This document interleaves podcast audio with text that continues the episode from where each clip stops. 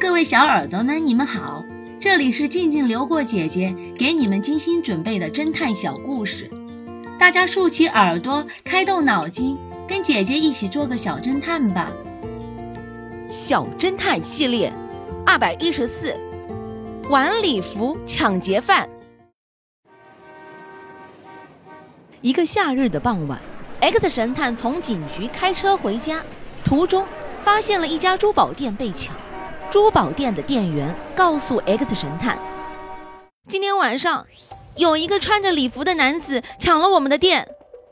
”X 神探看了看四周和另外一条街道，发现有一辆小汽车停在那里，一个男人趴在方向盘上。X 神探走上前去，看见那个人确实穿着礼服。X 神探敲了敲车窗：“你好，先生，我是警察。”我们在调查一起案子。那个人摇下车窗，从车里探出头来。X 神探说：“你停在这儿干什么？”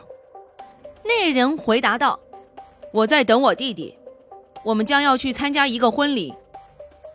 ”X 神探说：“就在刚刚，一个身穿晚礼服的男子抢劫了附近的商店。”那人气愤地说：“那与我无关。假如是我抢劫了珠宝店。”难道我还会穿成这样，等你来抓我吗？X 神探说：“走，跟我回警察局去辩论吧。”小侦探们，你们知道 X 神探为什么会这样说吗？下集告诉你们答案哦。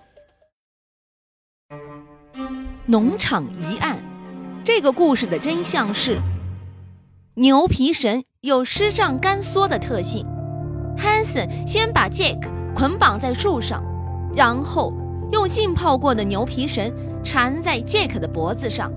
当时牛皮绳缠得不是很紧，杰克能正常呼吸，但在盛夏烈日的灼烤下，牛皮绳就会慢慢的变干收缩，越缠越紧。